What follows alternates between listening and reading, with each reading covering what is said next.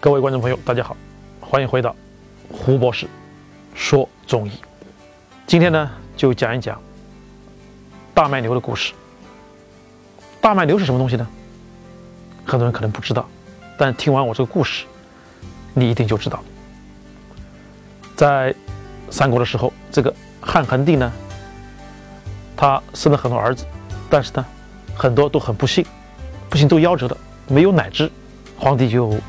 十分恼怒，就连续斩杀了很多的这些御医，就是宫内外的这些奶妈也好，医生也好，都十分的惊骇。这时候恰恰后宫娘娘又怀孕了，而且呢又给她生了一个儿子。这时候亲自给她找了一个奶娘，奶娘呢，但是乳汁不足，这桓帝呢就会找这些御医说，谁会？给我这奶娘下乳，我就大大的奖赏。如果这个奶娘的乳汁如果喂不饱皇子的话，那我就要惩罚你们这些御医。所以大臣呢就建议在全国各地就张皇榜嘛，来征召民间一些有效的这些药方。当这个皇榜就贴到了这些新野县，这个著名的新野嘛，火烧新野嘛，就引起了一个卖面人叫李煜的关注了。这个李煜。当时也是因为生孩子的时候没有老婆没有乳汁，就请了张仲景给他开了个方，就下乳了，所以他果断的把皇榜给接了，然后有这个御林军就连夜的就把这个李煜就押送到了京城。李煜一到京城，就告诉桓帝说，张仲景原来治好了我这个没有奶的这个病，所以桓帝又派人把张仲景又请到了京城。张仲景因为痛恨这个桓帝的荒淫无道、滥杀无辜，所以不肯给这娘娘去看病。这个桓帝就非常的生气，他说：“我让你们来给孤的这个娘娘看病，你们居然不看病，那你们犯了死罪，就要杀你们的头。”之后大臣呢就劝这个张仲景说：“你们还是给娘娘去看看病，去开个药方吧，不然的话，你看你们活不了。”可能连累的很多的这一些宫女呀、御医啊都活不了。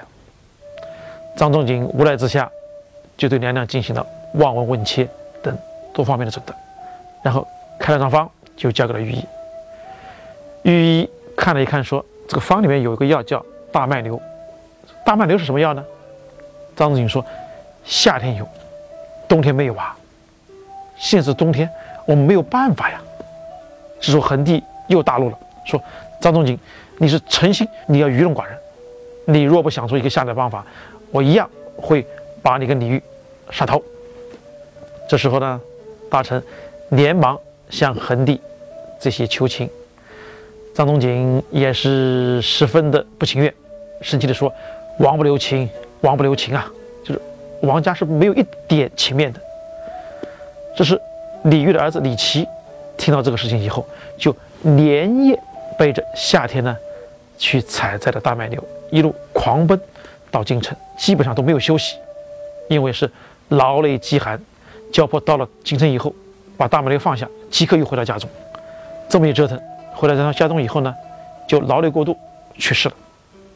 而梁亮用了这个大麦牛以后呢，就是乳汁如泉涌，所以龙颜大悦，就要赏赐张仲景跟李煜，他两个人。肯定是坚持不受，并找机会就回到家乡。当张仲景知道李煜的儿子为了挽救他们两个人性命，最后悲惨死去的故事以后，是悲痛欲绝呀。桓帝也知道了这个事，就叫大臣朱穆到信野县为李煜的儿子李琦立碑，就写着“忠孝先同”。张仲景呢，也去。祭祀这个李煜的儿子李琦，所以想到王家一点情面都没有，叫王不留情，又联想到大麦牛的故事，所以将大麦牛就更名为王不留行，以示这个李琦的救命的之情。听完胡主任的介绍，你现在知道大麦牛是什么了吗？张仲景痛恨桓帝，痛惜李煜的儿子李琦，怒将大麦牛改名为王不留行，以铭记李琦的救命之恩。大麦牛能配合下儒，大家不妨可以尝试一下哟。下一期我们来看看南北沙参有什么区别。